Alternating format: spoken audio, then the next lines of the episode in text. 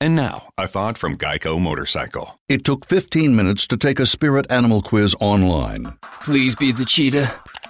Please be the cheetah. and learn your animal isn't the cheetah, but the far less appealing blobfish.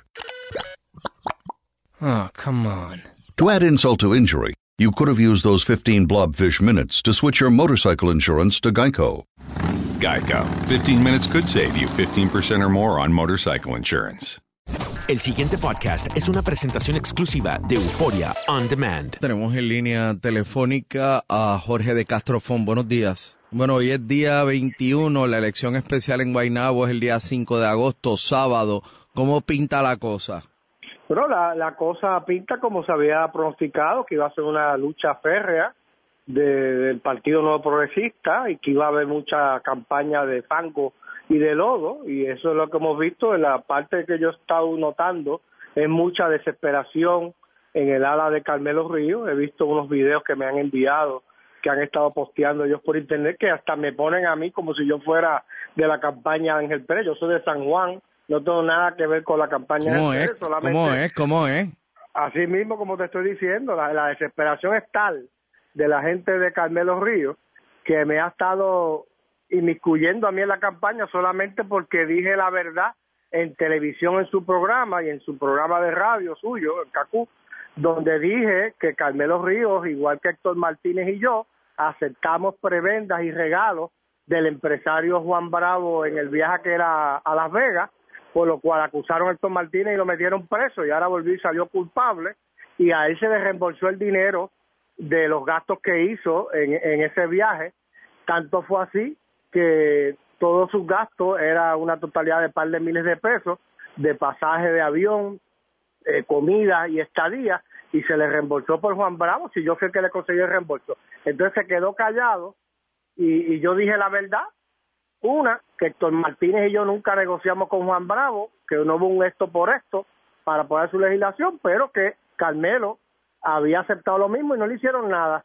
Entonces dije eso, se molestaron y me han metido en esa campaña como si yo fuera parte de la campaña Ángel Pérez, que si yo estoy el director, que tendría contratos mi hija Andrea en Guaynabo, este, mi, mi ex esposa que estuvo en protocolo con Pereyó allá en la Cámara de Representantes, o sea, 20 cosas y todos esos productos de la desesperación, hasta atacaron a Edwin Mundo que guisaría con los contratos.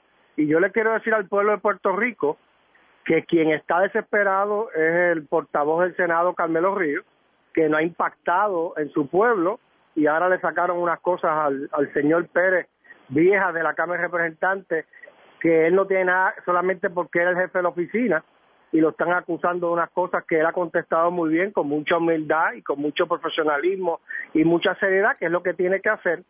Pero esto que yo vi ayer por video, por internet, que está posteando la campaña de Carmelo Ríos contra mi persona, contra mi ex esposa, contra mi hija Andrea, es una falta de respeto y es producto de la desesperación que vive este señor y su equipo de trabajo, porque yo dije la verdad, que guisó también y recibió regalos de Juan Bravo y a él no lo acusaron, sabrá Dios qué fue lo que él hizo por los federales para que no lo hayan acusado. Por eso, pero ¿qué tiene que ver usted? O sea, ¿por qué contra usted? Bueno, porque ¿O quién dije- adelanta qué atacándolo a usted? Bueno, pues eh, quizás este, usando mi nombre para, como yo estuve en la cárcel, para decir, tratar de asociarme con otra campaña. Pero yo lo que dije fue la verdad, que eh, la persona que tiene y que está tratando de llegar a la alcaldía de Guaynabo para tomarla como botín de guerra y, y guisar los amigos que le están corriendo la campaña, que son todos empresarios, abogados prominentes, lo único que quieren es a través de él mantener los contratos de suplidores y conseguir las cuentas de un presupuesto de los más grandes en las alcaldías de Puerto Rico, que uno de ellos es el municipio de Guaynabo. O sea, quien tiene grandes intereses detrás es el candidato Río Santiago. ¿Y cómo usted ve la calle ahí? De, que son yo, lo- lo- yo he estado caminando por allí porque cuando voy a, a, a Cacú o voy a Univisión o cuando voy a, al médico o a hacer unas cosas que tengo que hacer, siempre hablo con la gente y lo que he recibido es un respaldo fuerte que he escuchado a- al otro candidato, no a él. De hecho, la gente me dice, pero él es de Guaynabo, como él es senador del distrito de Bayamón, pues ni la gente sabía que él, que él es, de- es de Guaynabo, él es el que dice que, que es de Guaynabo y que tenía una fábrica de colchones, de, de matres, el papá, ese yo. Eso es lo que él dice. ¿Qué? ¿Quién dice Sí, eso? Así mismo es. ¿Cómo? Es lo más cómico ese muchacho. ¿Cómo fue? Sí, que él, él lo único que puede decir de que es de Guaynabo es que él, eh, su papá o su abuelo tenían una fábrica, de colchones en un barrio ahí en Guaynabo. Eso es lo único que él dice.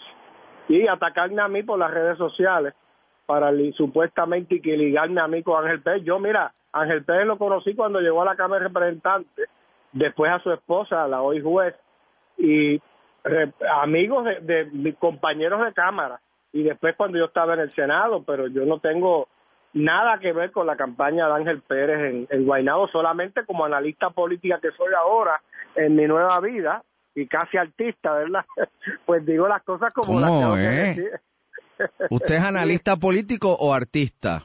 Bueno, la- las dos cosas, porque tú sabes que uno siempre lo ponen a uno el figureo y la cosa esta y, y cae bien y como yo estoy este siempre activo y me levanto temprano, hago ejercicio y, digo las cosas como son como yo como no soy un analista exactamente así como los que ustedes escuchan por ahí, yo yo soy político, fui político y conozco esto de cerca, a mí nadie me tiene que estar este diciendo cómo es que pasan las cosas eh, o se bate el cobre en la política puertorriqueña, ¿verdad? Y, y por eso yo creo que, que le ha gustado al, al pueblo cómo me expreso y cómo digo las cosas y como yo no estoy en ningún partido político, sencillamente digo las cosas como son y el que le caiga le cae. ¿Y cómo, cómo se siente usted en esta nueva faceta de su vida? Ah, yo estoy nuevo de la oportunidad, primero darle las gracias a Dios de que me dejó vivir porque yo creía que el mundo mío, que mi vida se había terminado, Rubén, y se lo dije a usted cuando me entrevistó en la cárcel, yo creía que mi vida se había acabado y me siento feliz con, con mis hijos, con compañeras, eh, con todo, me siento nuevo, es una gran oportunidad que hay vida después de, de una desgracia, simplemente uno tiene que decidir qué es lo que uno quiere hacer con su vida. Yo decidí que iba a seguir viviendo y que iba a echar hacia adelante. En septiembre cumplo 54 años, eso no es nada. Y sigo para adelante 54 años más y me da la oportunidad. Oiga, ¿y- ¿y sigue haciendo ejercicio? Sí, no, a las 4 y 20 de la mañana todos los días le meto le meto duro, sí, hay que estar en shape, hay que estar en forma y más nosotros, este, Rubén, mira a ver, ponte para tu número, que ya tú, tú me llevas a mí como dos o tres años y por eso debes de también meterte en el gimnasio tempranito. Yo no le llevo dos o tres años. Bueno, Este, que es que tienes que acostarte temprano, para ti te gusta estar este, viendo este Netflix hasta tarde en la noche y eso. Oiga, ¿y, y los paseos en motora ya no, ya no los hace? Sí, como no, claro, tengo una, me acabo de comprar hace tres meses, me llegó la misma motora que tenía, el mismo modelo de Harley Davidson, ahí cerca de ustedes en, en Motorsport, en la Harley Davidson, en la Martínez Nadal, al lado de la casa de Martínez Nadal, de hecho, mi amigo Arturo Fosa, que es vecino de Miramar de toda la vida, llevaba ya desde que salí la motora, la motora, te la voy a mandar a buscar, y yo, espera, con calma, que estoy empezando paso a paso, pero este hace como tres meses me llamó que la había mandado a buscar, que le había llegado, pero que no era negra como la anterior que yo tenía, que era azul y gris. Y llegué y pues, y, él mismo me ayudó y me ayudaron allí y, y pude lograr el financiamiento completo por la Harley Davidson y, y ahí la tengo y me siento nuevo y antes de comprarme un carro, pues cuando salí le compré un carro a mi hijo, que es mi prioridad, mis hijos, y, y pues después de un año pues decidí que necesitaba un medio de transportación. Ya estaba cansado de cachetearle el pon a, a, Saudi a, y a Jay y a Bianca y a todos los compañeros del elenco de Dando Candela y a, y a, mis hijos. Y dije y, y a mi compañera y dije pues mira voy a comprarme una motora y en eso me estoy moviendo. Los otros días cuando estuve ahí en Cacú eh, fui en, en la motora Pero ya usted no tiene ningún tipo de restricción de movilidad. No, no tengo ninguna restricción de movilidad. Tengo un horario nocturno que me lo reservo porque varía eh, eh, dependiendo las instrucciones que se me dan. Y eso faltan nada más que 18 meses, 19 meses para que se acabe todo eso. Y uno tiene que seguir las reglas y cumplir con, con la oficina de la Junta de Libertad de Palabra, que es la que me ha dado la libertad condicional y es la que tiene la supervisión mía hasta que se termine la sentencia eh, en los próximos 19 meses. Y los federales que este, pues te hacen dopaje y te llaman y te visitan solamente para chequearte y ese otro tipo de supervisión un poquito más liberal que la supervisión estatal, pero también se termina en 18 meses. ¿Y qué es usted, más analista que artista o más artista que analista? Pues yo creo que yo hago, yo, yo creo que un día me siento más artista, otro día me siento más político analista. dependiendo, dependiendo de donde esté. Ahí cuando hicieron el programa ese de la jefa me llamaron, pues tenía que hacer, este, hice tres episodios y pues me tenían de artista. tuve que hacer hasta una, una, con Margarita Bernardo, tuve que hacer hasta unas escenas de, de estilo Cristina Basante. ¿Recuerda la época tuya?